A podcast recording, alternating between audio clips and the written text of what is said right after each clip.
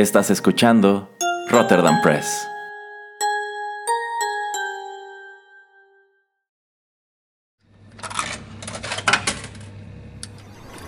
Los videojuegos han deleitado tus sentidos en la pantalla y ahora lo harán en la radio a través de su música.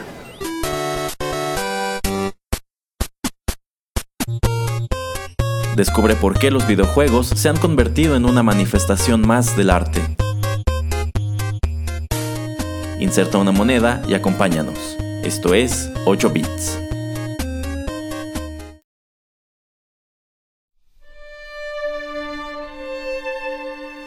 Hola amigos, ¿qué tal? Qué gusto saludarlos de nuevo en estos micrófonos y darles la bienvenida a la emisión 40 de 8 bits, un acercamiento a los videojuegos a través de la música que es la primera del año 2019. Y para variar, porque sencillamente no puedo deshacerme de él por cuántas armas, spells y items utilice, aquí está el señor Juanito Pereira. Ya, ya entramos apenas en el año, señor Erasmo, y ya quiere deshacerse de mí. Bueno, es que en realidad para mí esto es como una misión que nunca se acaba. es, mi never ending quest. Es así como lo, el, el, juego de Tetris o esos juegos que no tenían fin, solamente podías perder al final. Qué bien lo acaba de describir, señor Pereira. Eso es lo que me aguarda. Al final solamente puedo perder. Lo único que hago es prolongarlo cuanto puedo. Perderá, perderá. Pero bueno, eh, qué gusto estar aquí de regreso en el podcast. Esta es nuestra primera semana de transmisiones y decidí reservarme un tema que pues sé que causó algo de interés allá afuera cuando lo estuve anunciando el mes pasado. En esta ocasión el señor Pereira y yo estaremos hablando sobre Dragon Quest. Esta es una de las franquicias de videojuegos más exitosas de toda la historia, si bien quizá de este lado del mundo no la conocemos tanto y en específico nos enfocaremos en un producto que se deriva de la misma que sí fue bastante popular en México hace ya varios años, que es el anime de Dino Daiboken, mejor conocido como Las aventuras de Fly, pero bueno, para entrar en materia no resta sino escuchar lo siguiente.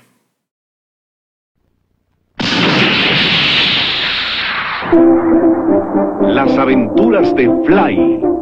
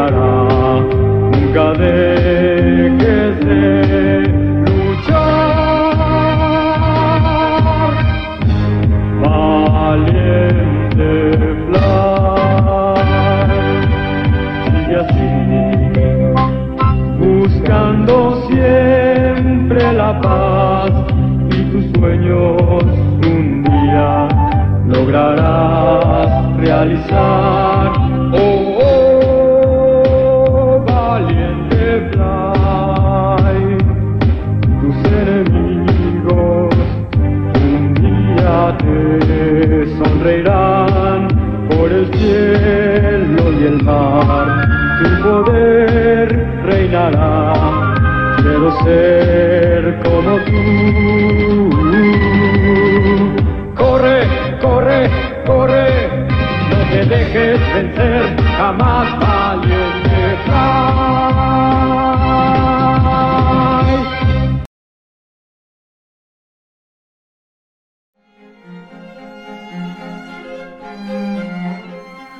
Estoy seguro que el tema musical que apenas les compartimos a muchos de ustedes les trajo una cantidad brutal de recuerdos.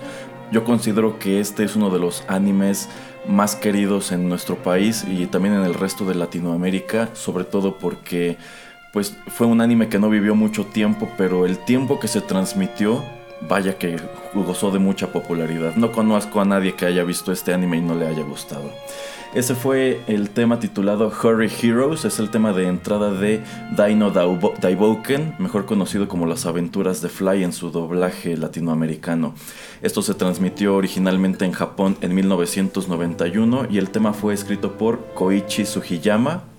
Koichi Sugiyama, por cierto, es el compositor de todos los juegos de la serie Dragon Quest. Esta, es una, esta fue una caricatura que se caracterizó por tener mucha música proveniente de los juegos, pero ya entraremos más a detalle con eso. Por ahora, para este bloque, pues ¿por qué no hablamos sobre los juegos, señor Pereira, que es de donde se desprendió el anime?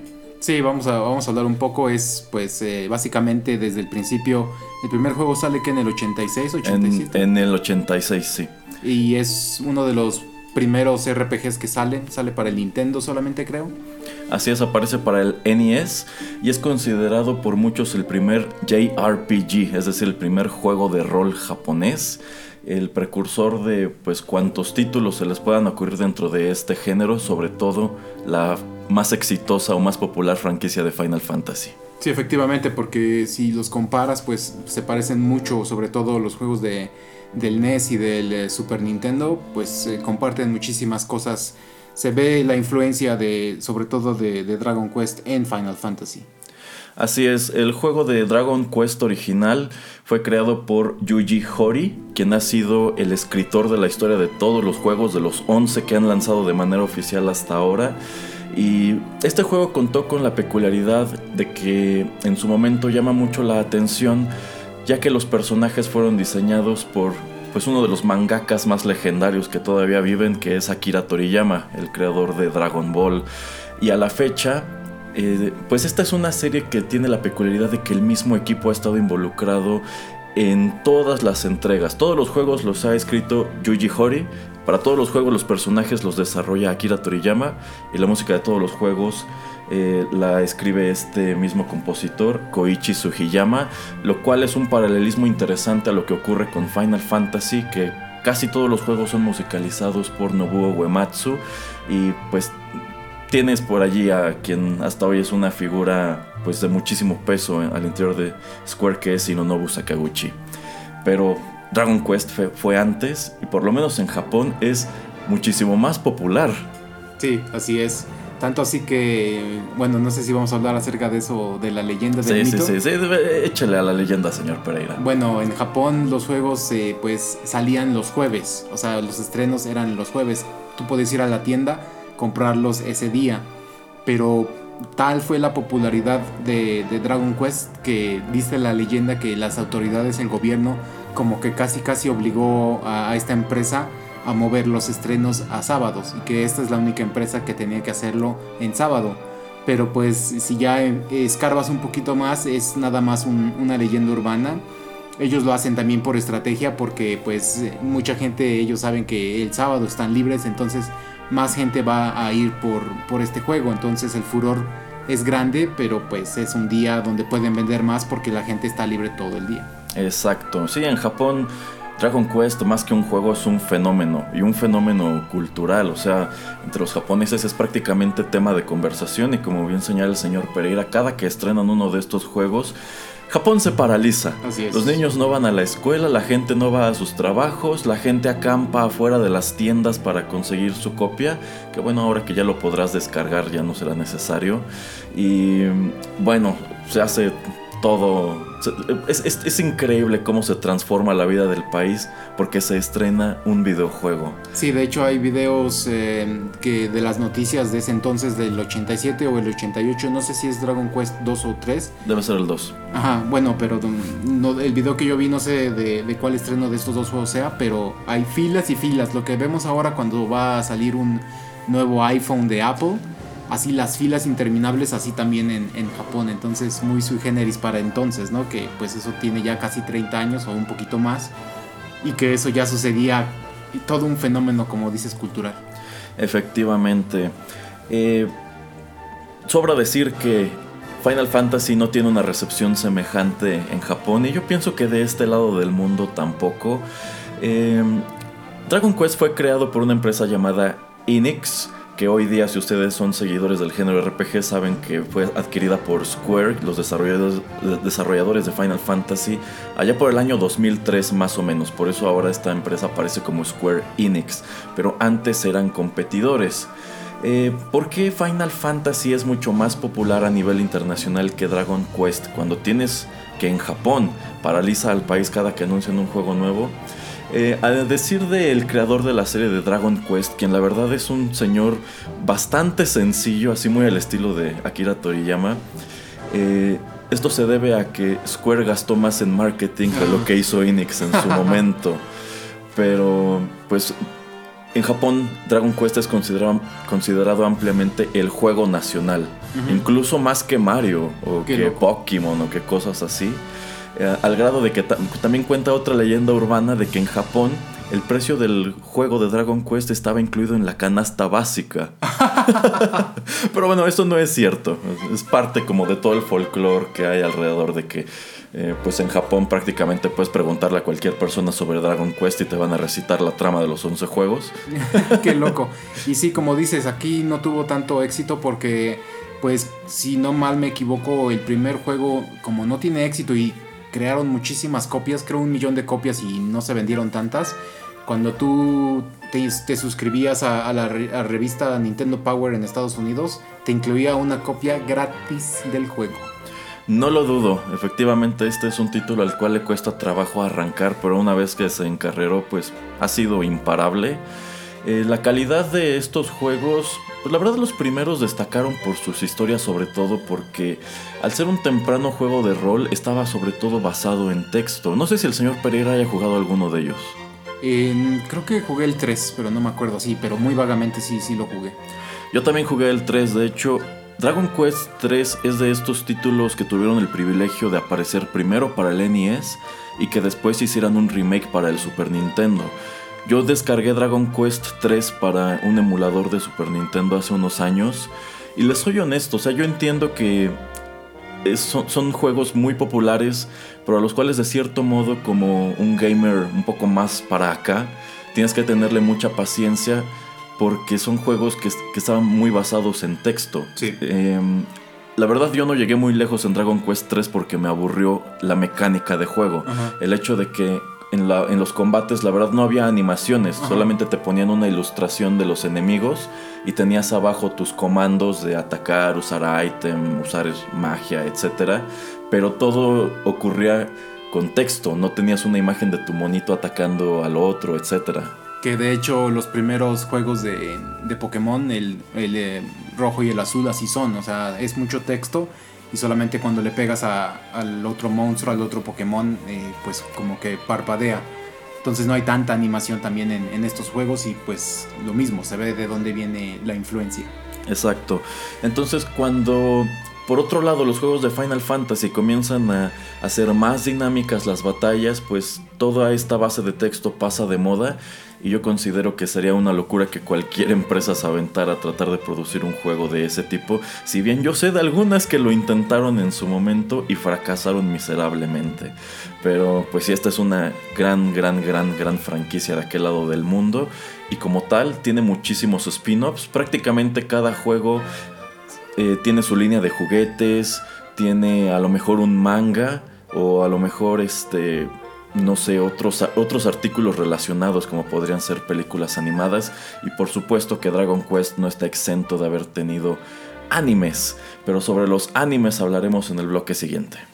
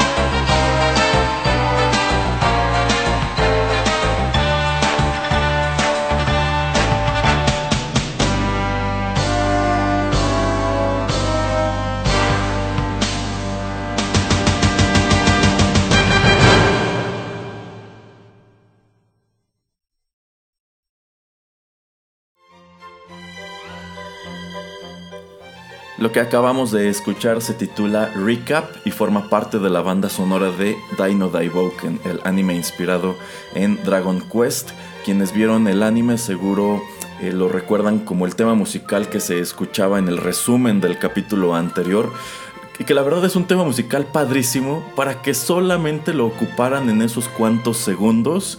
Digo, tú ves el anime y se escucha literalmente así, unos segundos. Y en su versión de, de disco o de álbum, digamos, dura más de tres minutos. Qué loco. Oiga, señor Erasmo, pero yo pensé que íbamos a hablar de Dragon Warrior y no de Dragon Quest. ok, el señor Pereira acaba de señalar algo muy importante. Efectivamente, cuando el juego salta de Japón a América, le cambian el título a Dragon Warrior porque en los Estados Unidos existe o existía un juego de mesa titulado Dragon Quest. Entonces, por cuestiones de copyright y para no confundir al consumidor, deciden cambiárselo. Eh, esto me parece que persistió como hasta el año 2015, una cosa así.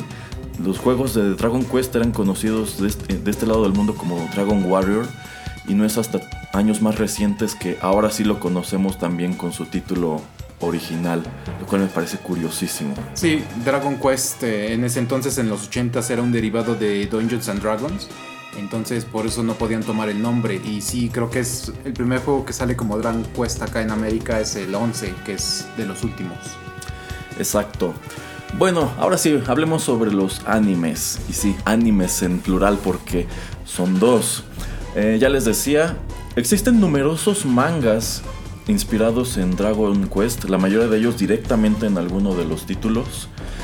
Pero por algún motivo, eh, Enix o ahora Square Enix solamente jamás se ha atrevido a hacer otro anime después de 1992. El primero que hicieron apareció en 1989, estaba inspirado directamente en Dragon Quest 3, que para muchos es uno de los títulos favoritos, y se titulaba La aventura de Abel o la leyenda de Abel, algo así. ¿El de la Biblia? Eh, no, no, no, este es otro.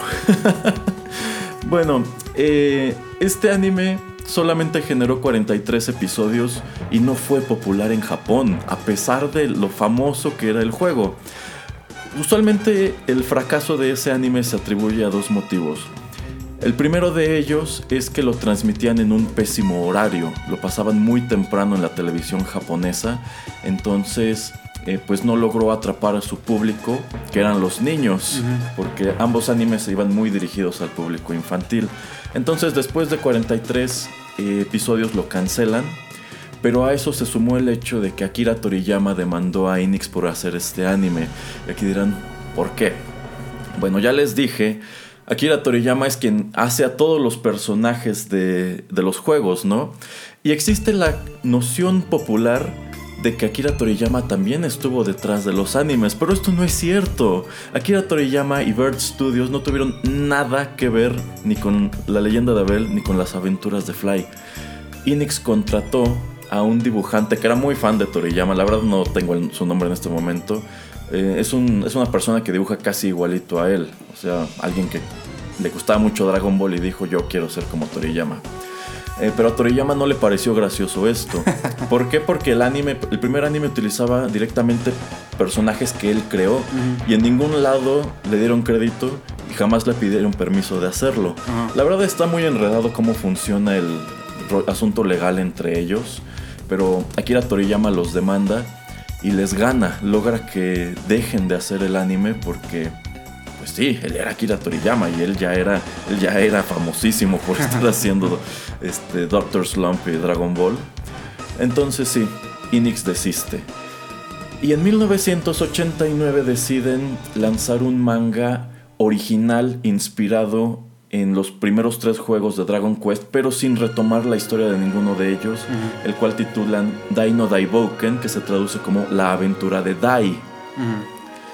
Este manga es larguísimo, lo estuvieron publicando hasta el 96. Es decir, esto es un manga que se publica en Japón durante 7 años. Y en el 91, en vista de que estaba teniendo muy buenas ventas, deciden, ok, vamos a trasladarlo a la televisión. Y eso dio como resultado el anime homónimo que se transmitió originalmente entre el 91 y el 92 durante 11 meses. Me parece que de septiembre a agosto, no sé, algo así. Eh, pero este anime solamente produce una temporada de 47 episodios antes de ser cancelado porque tampoco fue popular en Japón. Qué triste. Y bueno, después de esto, eh, Enix decide no hacer otro anime desde entonces. Siendo esta franquicia tan grande en Japón y teniendo tantísimos spin-offs, nunca se han atrevido a trasladarla otra vez a las caricaturas. Lo cual es muy irónico porque no dudo que ellos estén al tanto de que en específico las aventuras de Fly fue asquerosamente popular de este lado del mundo. Pero pues en aquel mercado no les dio resultado y hasta allí llegó. Lo cual pues es una lástima porque este es un anime que en lo personal a mí me encantaba. Yo estaba enamorado de esa serie, no me la perdía por nada. Eh, para mí fue muy triste saber que no estaba completa y que pues la verdad le restaba muchísimo camino. ¿Usted qué, qué recuerda de las aventuras de Fly, señor Pereira? Pues de las primeras cosas que recuerdo es que el pequeño Fly tenía la misma voz de Bart Simpson. Sí, otro dato erróneo que no sé, como que se ha perpetuado en la cultura popular es que era la voz de Gohan o de Goku cuando era niño, pero no, era la voz de Bart Simpson. Está igualita, sí. Pueden ver videos todavía en YouTube. No sé si están todos los episodios, pero por lo menos los, los primeros, creo, cinco o seis están ahí. Me los puse a ver algunos de ellos para, para este programa. Y a mí me gusta mucho eso, como toman a los personajes y los hacen, no simples, pero muy, muy, muy atractivos, como dice Erasmo, para, para los niños. La aventura de Abel también vi un poco y se veía un poco más seria, entonces yo creo que eso también no atrajo a tanta gente. Pero las aventuras de, de Fly también me encantaban. Pero ¿sabes, ¿sabes por qué se llama Fly y no Die? Sí, bueno, eh, aquí cabe señalar que mucha información que ustedes puedan encontrar respecto a esta serie allá afuera deben tomarla con un grano de sal porque la mayor, de, eh, la, may- la mayor parte de ella no es oficial y esto se debe a que Enix pues, no tiene interés alguno en este producto porque para ellos fue un fracaso. Entonces, eh, yo encontré el dato de que ellos querían llevar este anime a Estados Unidos. Entonces, el protagonista se llama originalmente Dai, lo cual no hubiese sido muy eh, acertado utilizar en un dub en inglés, porque pues se traduce como muere o como muerte o algo así. ajá. Entonces decidieron cambiarle para mercados internacionales el nombre a Fly, que es como debía conocérsele en Estados Unidos. Si bien eh, tengo entendido que los planes de, de Enix y de Shueisha, que es quien distribuye la caricatura, no llegaron tan lejos y tardaron bastante más de lo previsto en llevarla a Estados Unidos. ¿Eres como el Capitán Subasa? Algo así, es como el Capitán Subasa, a quien le cambiaron el nombre a Oliver Atom también para la América Latina. Así es. Bueno, vamos con más música y seguimos platicando.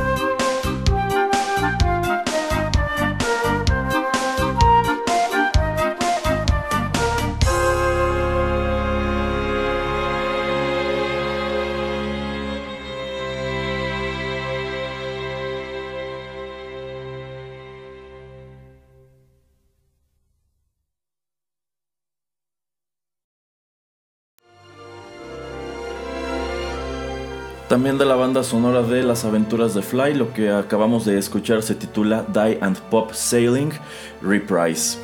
Em, bueno, este es un anime que la verdad tiene muchísima música, si bien esta es bastante elusiva, como les decíamos en el bloque anterior, en vista de que este no fue un producto muy bien aceptado en Japón, pues no tuvo la cantidad de spin-offs que uno esperaría. Sí tuvo su línea de juguetes, que de hecho, pues como que son de los productos de la cultura ñoña que yo ambiciono bastante. yo, yo, me quedé con, yo me quedé con muchísimas ganas de tener los juguetes de, de las aventuras de Fly. ¿Quién los hizo? ¿Bandai? Estoy seguro que fue Bandai. las figuras se veían muy padres. Eh, no estoy seguro que hayan llegado en masa a México. Yo no, yo no recuerdo haberlas visto en tiendas. No, creo que alguno, en, creo en algún video que vi de IGN, alguno de estos reporteros, bueno, de las personas que trabajan ahí, hizo un viaje a Japón y como ahí tienes miles de tiendas que venden de todo, ahí vi una de las figuras de, The Fly con su, pues su icónica... Ajá, la marca, que tiene en la frente. Y bueno, en lo que respecta a la música, eh, alguna vez existieron tres discos que la recopilaban, pero no completa, solamente eran algunos temas selectos. De ellos, dos están en YouTube, pero es muy difícil dar con ellos, están seccionados. Eh, hay de diferentes calidades y la gran mayoría ni siquiera tiene los títulos de las pistas. Sencillamente viene como track 1, 2, 3, bla, bla, bla, bla. La verdad sí tuve que rascarle bastante para encontrar cómo se titulaba lo que les vamos a compartir hoy. Y de todas maneras no tengo la certeza de que sea el caso. Ahora, dentro de esta banda sonora algunos temas se repiten, como que grabaron muchas versiones primero con orquesta y otras que era más como con conjunto de rock. De hecho, la versión que acabamos de escuchar ahora eh, lleva el, también el título la palabra, la reprise, porque es la regrabación del tema original y en este pues ya escuchamos este, una instrumentación como más de rock, pero a mí me encanta el hecho de que agregan una flauta transversal que hace cosas padrísimas. Bueno, eh, recapitulando sobre el anime, ya encontré el nombre del dibujante de tanto de la leyenda de Abel como de Fly. Se llama Koji Inada. Y sí, su estilo de dibujo se parece bastante. Cualquiera podría decir que pues el dibujo de Fly se parece mucho a Gohan como aparecía en el principio de Dragon Ball Z. Bueno, algo que yo recuerdo bastante de Dragon Quest es que cuando yo la veía de niño sentía que estaba viendo efectivamente un RPG.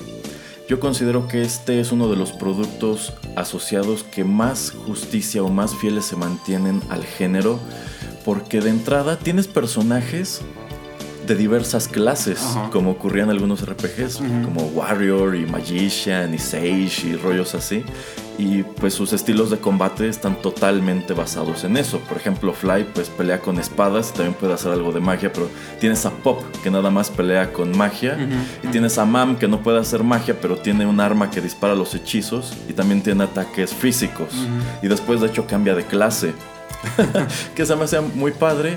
Me gustaba mucho que tenían diferentes armas y que igual que en un juego puedes ir adquiriendo otro tipo de, de accesorios que cambiaban de atuendos, o sea, conseguían nuevas armaduras o nuevos accesorios también.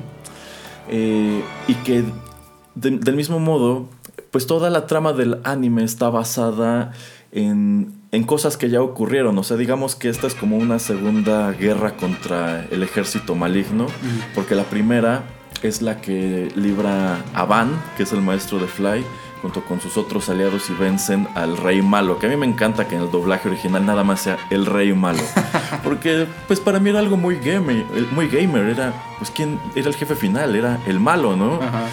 Eh, y me gusta mucho que en esta, llamemos la segunda aventura, pues eh, se levanta de nuevo este ejército y que tienes tanto a un líder como a sus generales, que podríamos decir que eran como subjefes, y que todos eran muy distintos, eran muy pintorescos, cada uno tenía a sus minions, y todos los minions eran diferentes. Entonces, esto, eso era algo muy gamer, y a cada uno lo enfrentaban pues también de maneras muy, muy distintas, eh, lo cual para mí, para mí se tradujo en una narrativa muy rica. Eh, en general yo disfrutaba muchísimo ver esto, sin mencionar que desde que era pequeño me encantaba la música. Entonces el hecho de que hoy día podamos conseguir una parte de ella, eh, me parece genial. Me parece uno de los grandes aciertos de la era del internet. Sí, todos estos estilos que dices, la manera de enfrentarlos y pues todas las estrategias que tienes que seguir, eh, también te hace sentir que estás viviendo un juego en, en- en realidad, ¿no? Como, como estabas comentando, en ese entonces pues no había mucha, mucha, ahora sí que de- para dónde hacerte, si no veías esto, veías las caricaturas de, de- de Mario o la de la favorita de Erasmo, la de Link, que pues nada que ver con, con esta de la de Fly. Y sí, es lo único que se me hace reminiscente un poquito eh, ahora que he visto recientemente, y bueno, eso de reciente pues, tiene varios años, es la de Sword Art Online, que pues también más o menos eh, pretende ser un tipo de RPG, por lo menos al principio. Y como dices, eso de tener que estar cambiando de armas, de, de armaduras o de vestimenta, pues sí, sí era muy, muy chido y en ese entonces.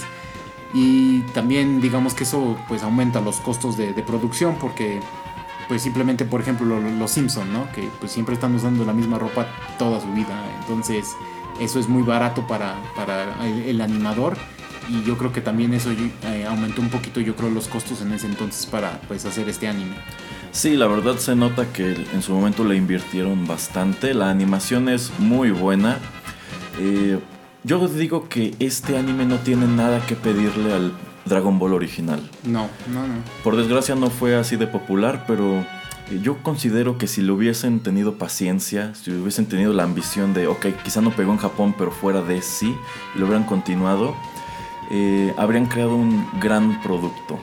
Me imagino que pues ahora sí que por el tiempo no, de- no, no podían darse cuenta de, del tamaño del producto que estaban eh, pues haciendo, ¿no? Eh, yo creo que si algo sale así en este entonces, es como estamos hablando ahora de, de- hablamos anteriormente de Castlevania, te das cuenta más fácilmente de si le gusta a una población no solamente localizada en un país, sino pues es más global eh, el, el appeal, ¿no? O sea, puedes llegar a, a muchísimas más casas de manera legal o ilegal, lo mismo con, con los últimos capítulos de, Dragon Ball que han salido los más nuevos. Entonces es una manera más acertada y más fácil de, de ver que tu producto está pegando y nada más faltaría la estrategia, una buena estrategia de mercadotecnia o de manera de, de vendérselo a, a las televisoras o Crunchyroll o donde lo veas o hasta servicios de streaming como Netflix para que los tengan y entonces sí puedan llegar a más gente. Exactamente. Bueno, vamos con nuestra siguiente pieza musical.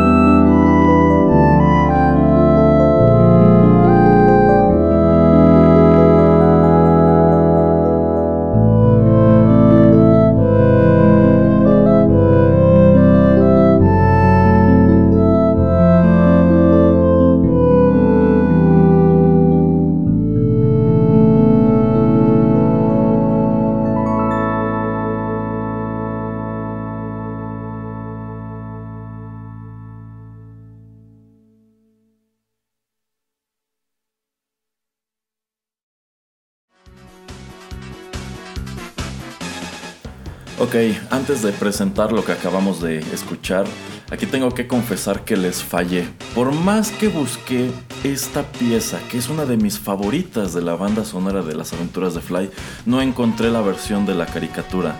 Estoy casi seguro que es de los temas que no llegaron a los famosos soundtracks y si acaso llegó, pues nadie la ha encontrado o nadie la ha colocado en internet. De verdad estuve un muy muy muy buen rato buscándolo porque no quería dejarlo fuera, pero no lo encontré. Por eso es que decidí traerles esta versión. Lo que acabamos de escuchar se titula Heavenly Flight. Esto se escuchó originalmente en la banda sonora de Dragon Quest 3 que apareció en el NES en el 88, en el Super Nintendo me parece que en el 91. Fue escrito por Koichi Sugiyama y el cover corrió a cargo de Sound Owl. Eh, covers de este tema hay varios. ¿Por qué elegí este en específico? Eh, bueno, Heavenly Flight es uno de los temas favoritos de los fans del compositor. De hecho, eh, además de Dragon Quest 3, también lo ocupan en el 8. Y para ese juego grabaron una versión orquestal que está súper épica. Pero yo escogí esta en específico porque eh, digamos que su sonido es mucho más reminiscente a la versión que hicieron para el anime. Además de que me pareció bastante curioso el instrumento que utiliza este intérprete. Él utiliza un EWI, que, es- que son las siglas de Electric Wind Instrument, instrumento de viento eléctrico. Esto es como una flauta de pico o un clarinete eléctrico. Ok. Entonces, eh, pues me imagino que igual que una guitarra o un sintetizador, pues lo puede programar para obtener los sonidos que él quiera. Es uno de estos instrumentos que están usando los aliens en, el, la- en Mo- Mos Eisley, en, en Star En Wars. Star Wars Cantina. parece, sí, sí, se parece más o menos. La verdad se ve muy padre el instrumento y bueno, el acompañamiento lo realiza con un teclado y también con un bajo eléctrico. Eh, Heavenly Flight era utilizado en el anime como el tema triste. Quienes, lo hayan, quienes hayan visto el anime seguro lo recordarán como el tema musical que acompaña una de las tantas muertes de Crocodile. También cuando Pop se despide de Mam y por allí hay algunas escenas eh, memorables en donde lo ponían. La verdad cuando era niño a mí me encantaba. Ok, hablando sobre la popularidad de, la- la- de las aventuras de Fly en América Latina, eh, aquí en México se transmitió a través de TV Azteca Así en es. los 90. La verdad no estoy seguro en qué año, pero debe haber sido por el 92, 93 Más o menos. sí. cuando ya lo habían cancelado en Japón.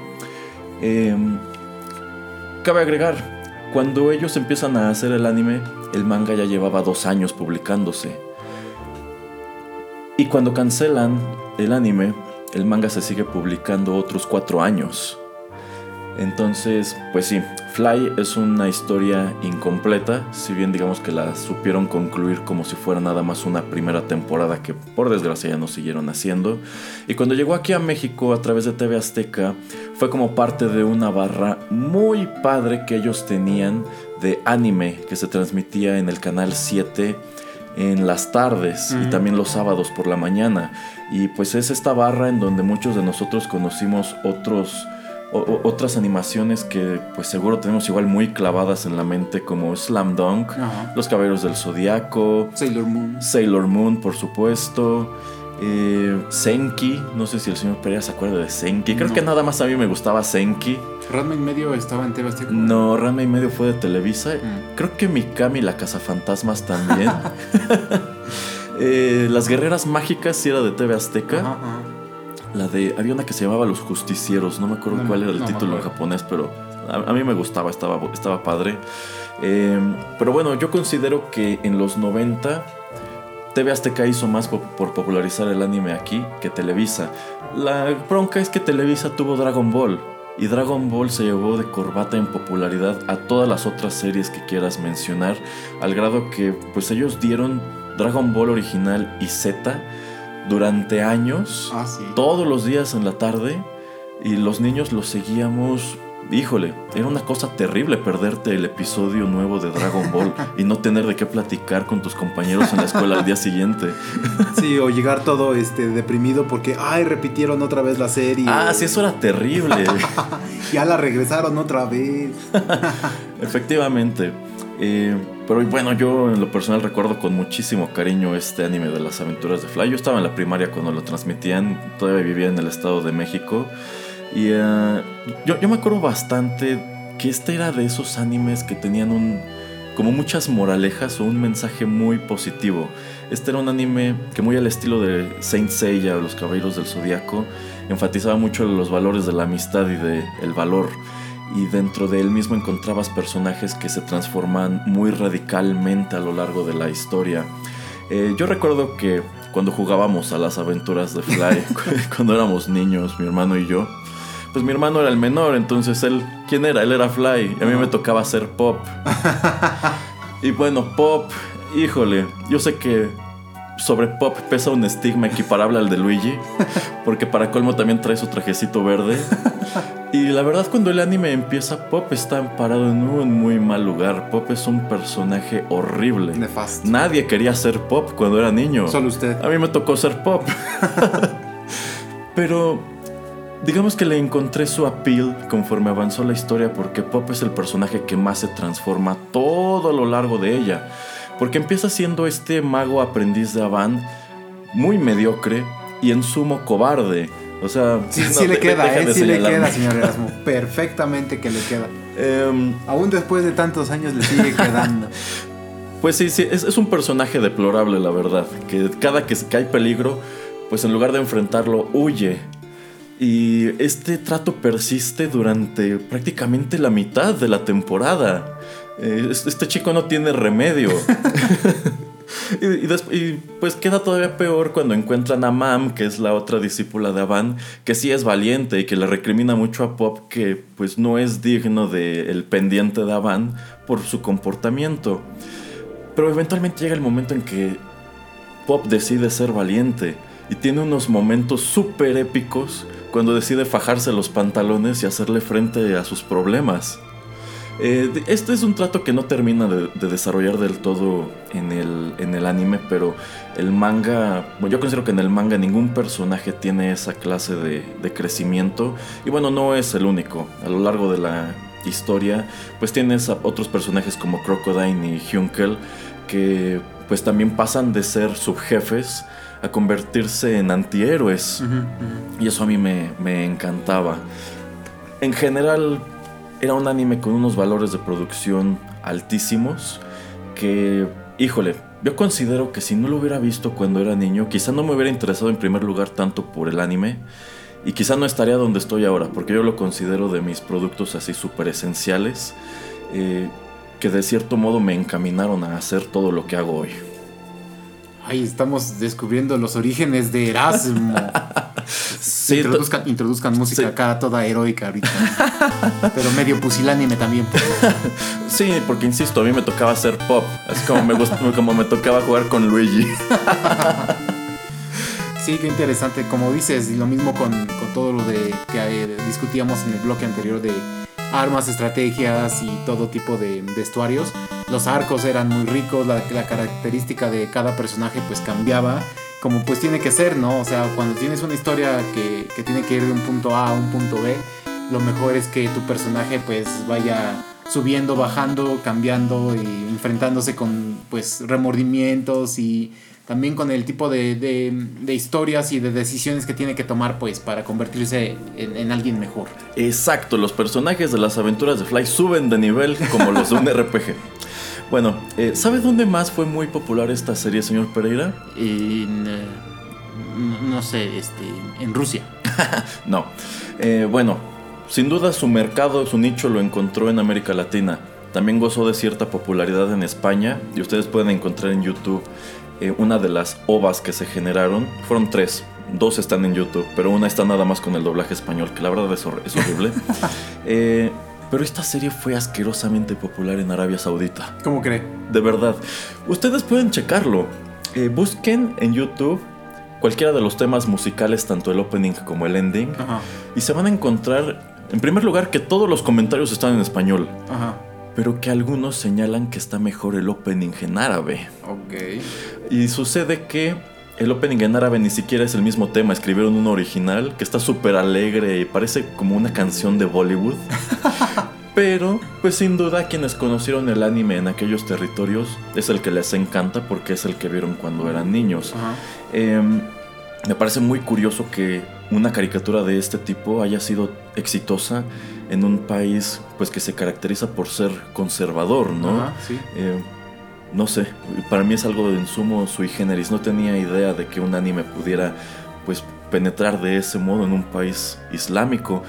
Desconozco si en, es- en esos países gustan de las animaciones japonesas y así, pero pues uno pensaría que por el modus vivendi que llevan, no es muy probable que se las llevaran.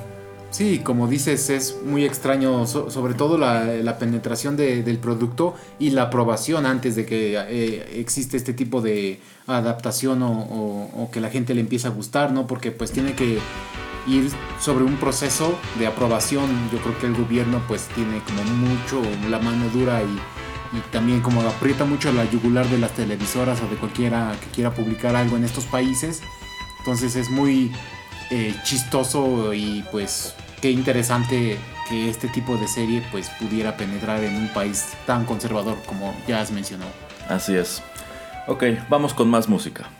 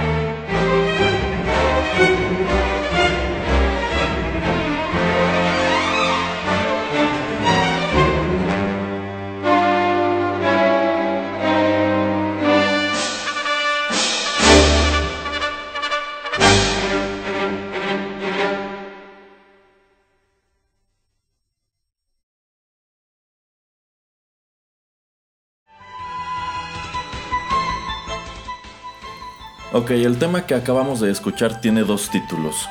Al interior de la banda sonora del anime se titula sencillamente Dai, es el tema del personaje principal, pero este es otro de los temas que recoge el anime de los juegos. Se escuchó originalmente en Dragon Quest 3 como Adventure. Eh, para muchos este es el tema definitivo de todos los Dragon Quest, si bien solamente lo han ocupado en el 3 y en algún otro. Es una de las composiciones más famosas de Koichi Sugiyama. Y bueno, grabaron igual como 4 o 5 versiones distintas para el anime. Yo considero que esta que les acabo de compartir es la mejor. Por supuesto es la que se escucha en todos los momentos heroicos. Entonces, igual es de aquellos que seguramente, si ustedes conocieron el anime, tenían muy, muy, muy grabadas. O cuando jugaban a, hacer las aventuras de Fly, es la que tenían en su cabecita. Sí, sí, sí, seguramente es la que se escuchaba cuando salía mi hermano, una cosa así. Como yo era pop, yo no tenía un tema tan padre. Ustedes sus traumas de la infancia. Sí, ya sé, ya sé. Bueno, eh, el manga. Pues sí, el manga se realizó durante muchísimo más tiempo. Sabrán que la historia sí está completa en ese formato. El manga comprende creo que 37 volúmenes, es decir, 37 libros. Es larguísimo, yo lo he leído completo, es muy largo. Si quieren conocerlo, agárrense porque los 47 episodios de la serie no es ni la tercera parte de la historia. O sea, como, como lo estaban haciendo desfasado, uno de los problemas que enfrentó el anime es que toma una decisión en los últimos episodios que pues prácticamente le dio en la torre porque en ese punto la historia del anime se va por otro rumbo distinto al que ya había tomado el manga. Quizá esto también tuvo que ver con el hecho de que decidieran no continuarlo, pero pues sí, el manga se publicó durante cuatro años más y aparecen muchísimos más personajes, cambian algunos de los personajes que, encontramos en la serie animada, eh, aparecen más villanos, hay un montón de plot twists. Eh, hay más items, hay más hechizos, hay más momentos épicos, ocurren muchísimas cosas. Prácticamente si nada más conocen el anime no conocen gran cosa de la, de la historia. Les soy franco, también se pone un poco tediosa a ratos, pero algo que también me gusta es que resuelve todos los hilos argumentales. Prácticamente todas las cosas que ustedes se quedaron con ganas de explorar en el, en el anime, si lo hace el manga. Así que, pues si jamás leyeron el manga, ¿Qué están esperando para correr y buscarlo? Eh, lo pueden encontrar traducido al español. Eh, hay una página en donde lo tienen escaneado y va así página por página. Ah, entonces usted lo leyó todo pirata. Ah, la verdad sí, o sea, sí se puede encontrar publicado en español. Creo que lo trajo en su momento Bid o Panini, no sé quién. No, creo que fue Bid. Sí, sí, sí. Pero la única vez que yo lo encontré, ni siquiera en Mercado Libre, en eBay, Ajá los, treinta y tantos libros costaban como siete mil pesos. Y bueno, en aquel entonces la verdad no podía pagarlos. Si me los volviera a encontrar ahora, ahora quizá lo haría. Pero eh, yo, tengo la esperanza de que en vista de que esta es una serie muy popular, en algún momento decidan comercializarla de nuevo. Eh, seguro que se vendería. Eh, también algo de notar es que la serie no existe en formatos caseros. Si ustedes la, ustedes la pueden encontrar pirata, pueden encontrar quien haya ripeado de su de la televisión o quien haya grabado en su VHS en su momento los capítulos eh, y los descargan, pero no hay un lanzamiento eh, casero oficial.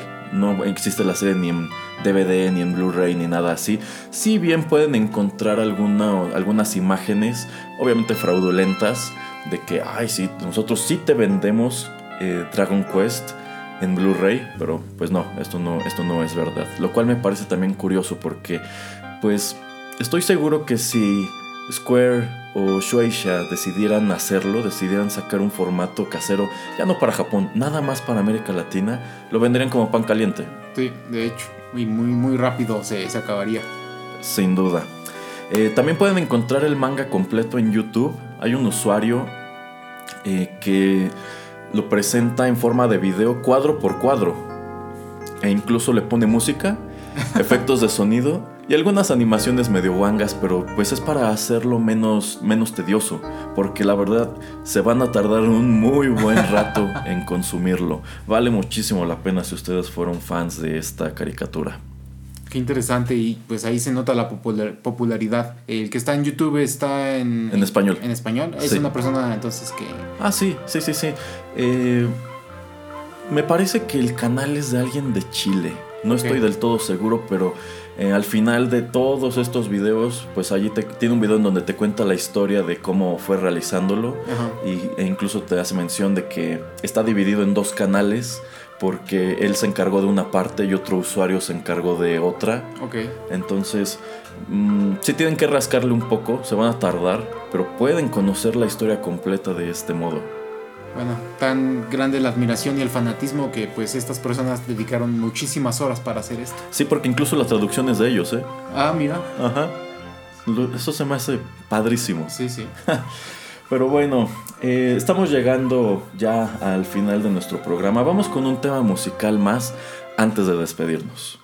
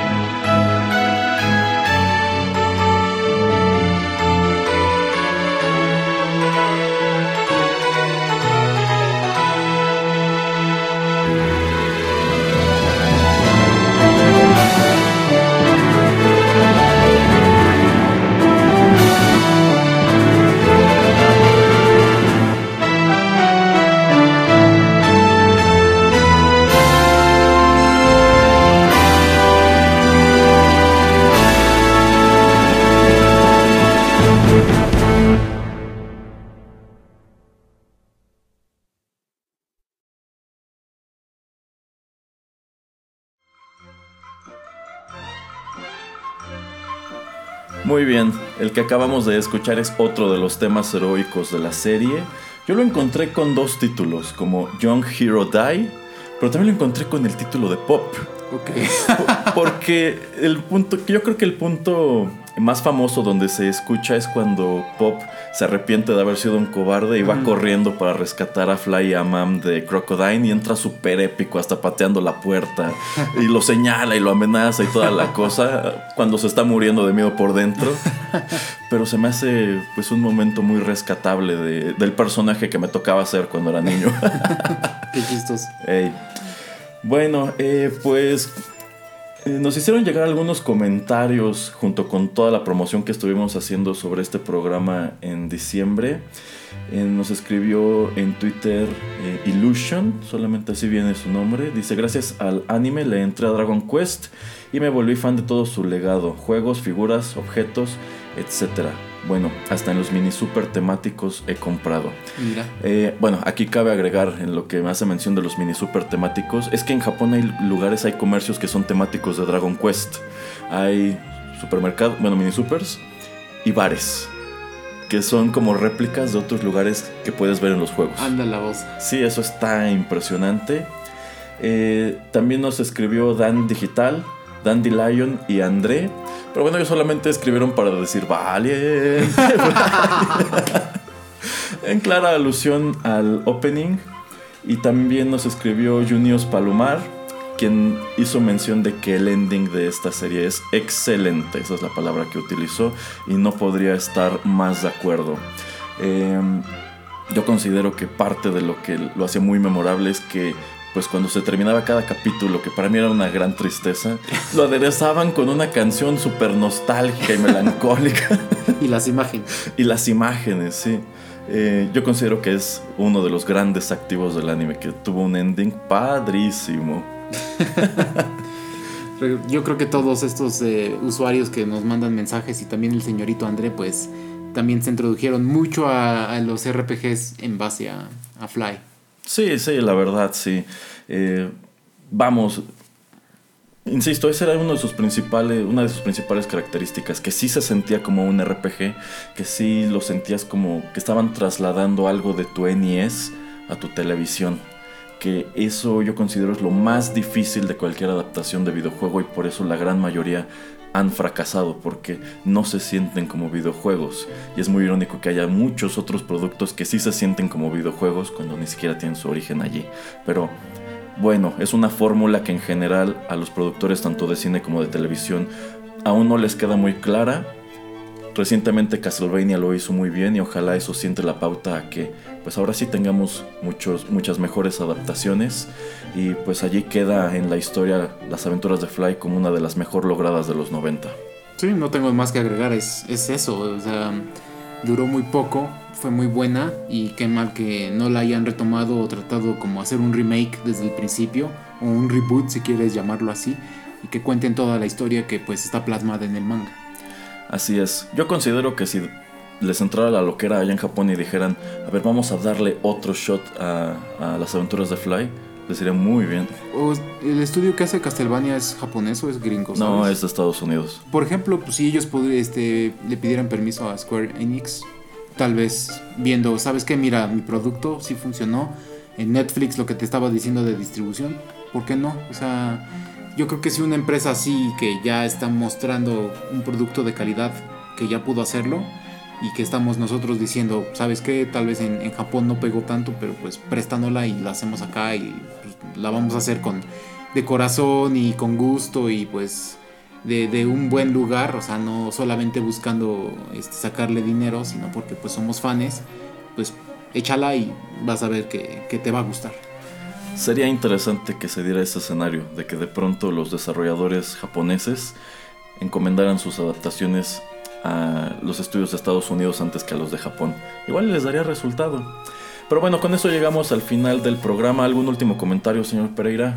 No, que regrese Fly. Que regrese Fly, yo sí quiero que regrese Fly, igual que debe regresar el comisario Lobo.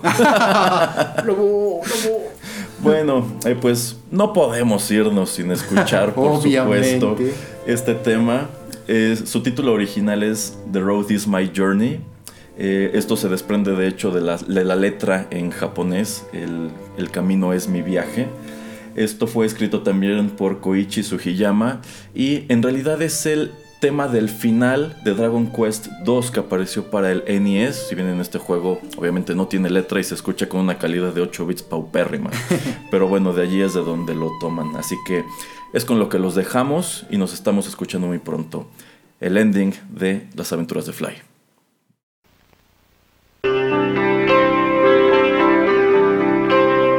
Los sueños de antaño aún los llevo aquí en mi ser. Recuerdos lejanos que nunca, nunca olvidaré.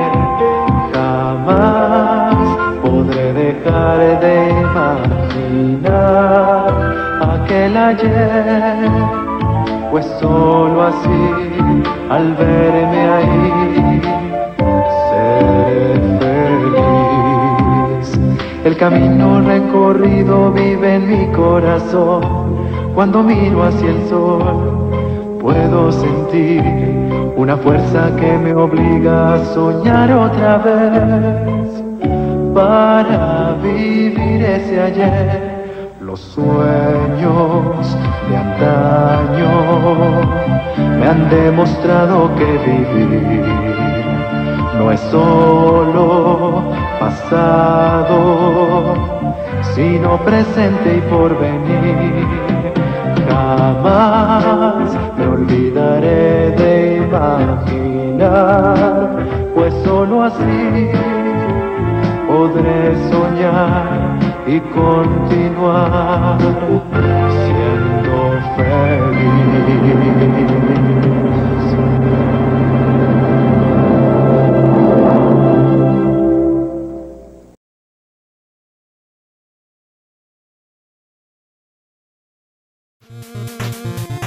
El tiempo se ha agotado, pero te esperamos la próxima semana en una emisión más de 8 Bits, un programa de Rotterdam Press. Hasta la próxima.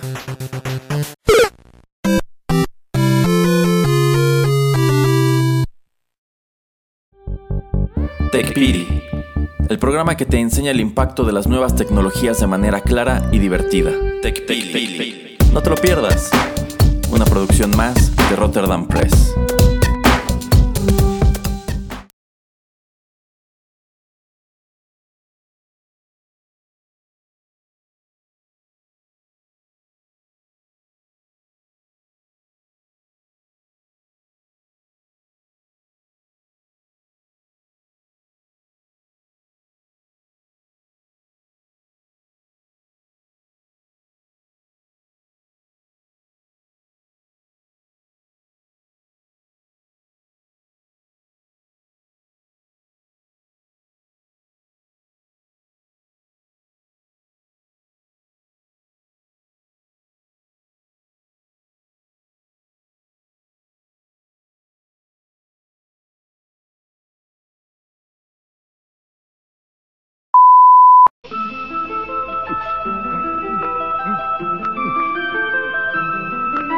Son lágrimas.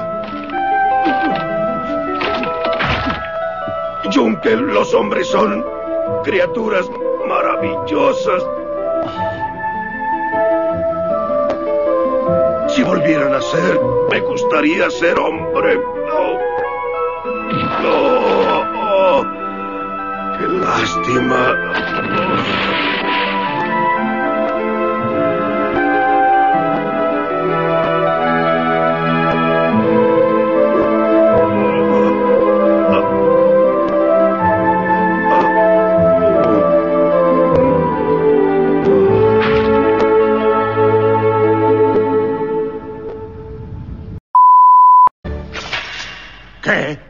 Qué no me matas? ¿Me tienes compasión? No voy a matarte. ¿Por qué quieres perdonarme la vida?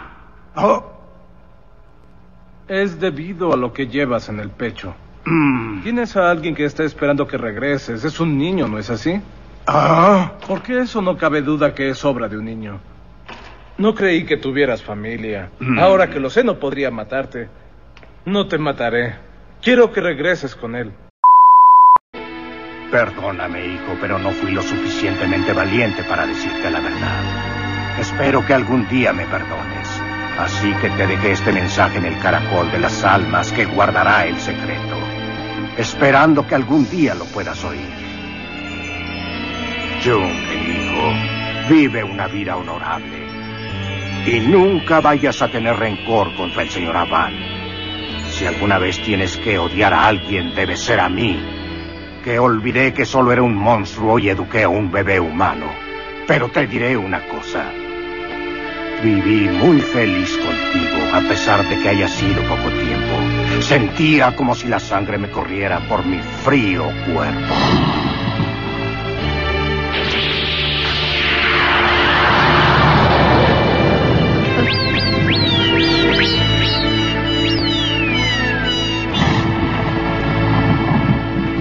Déjame decirte esto nuevamente. Gracias por los recuerdos felices que me diste. Gracias por los recuerdos. No pretendas confundirme con un ladronzuelo como tú. Oh, creo que eres igual a todos nosotros. No estés de presumido. ¿Qué fue lo que dijiste? Un hombre que abandona a sus amigos puede ser discípulo de Abán. Ah, ah. Tus acciones no demuestran que sigas las enseñanzas de tu maestro. Quiero hacer algo. Quiero hacer algo por ellos. Pero es imposible que lo haga yo solo. ¡No! ¡Un héroe! Es un hombre de valor que no le teme a nada. Y el valor verdadero jamás calcula el precio. No es valor verdadero cuando por cobardía sacas y escondes tu valor según la fuerza de tu enemigo.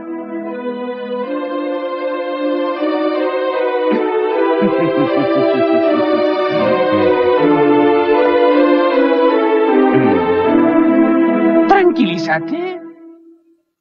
Lo que dije no lo digo yo. Mi amo que me enseñó magia acostumbraba a decirlo al terminar las clases que me daba.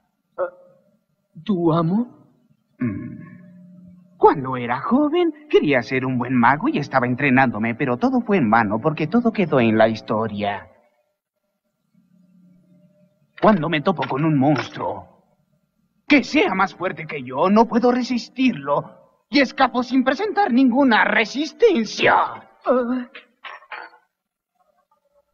Casi siempre abandonaba a mis compañeros cuando llegaba a atacarnos un monstruo fuerte. Acostumbraba a salir corriendo con la cola entre las patas. Igual que tú en estos momentos. es cierto.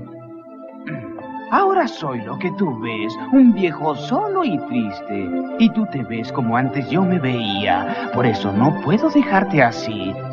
Y vine a meter las narices en donde no me importa.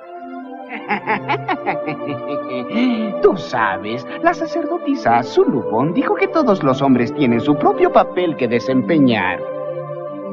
Pocos son los hombres que se convierten en héroes y los demás como nosotros solo hacemos cosas comunes. Ah, ah. Pero eso no es cierto. Nuestros papeles no estaban dispuestos en un principio. A menudo me arrepiento. Pensaba en que si hubiera tenido más valor hubiera sido un hombre de otra clase. El tipo de hombre en el que uno se convierte se decide según lo que escoja libremente de un día al otro en cada circunstancia que la vida se va presentando. Ahora puedes llegar a tiempo, mientras que aún tengas un poco de valor en tu corazón o quieres ser como has sido toda tu vida. Aprovecha esta oportunidad para cambiar.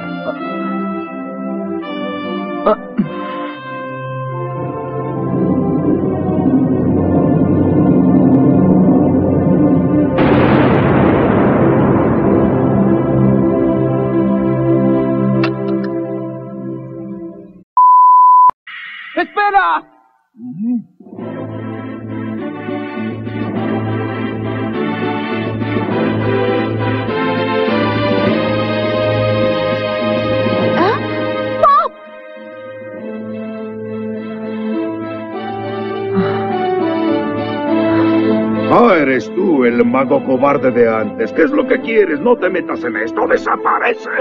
Ah, Si estoy por terminar con Fly, será más fácil terminar contigo. ¡Atácame! ¡Inténtalo! Maestro Van, por favor dame valor, aunque solo sea un poco. No, mejor dame mucho del que tú tienes. Nunca te lo perdonaré. ¿Eh? ¿Qué dijiste? Nunca perdono a quien le hace daño a mis compañeros. Morirás. Morirás. De eso me encargaré yo.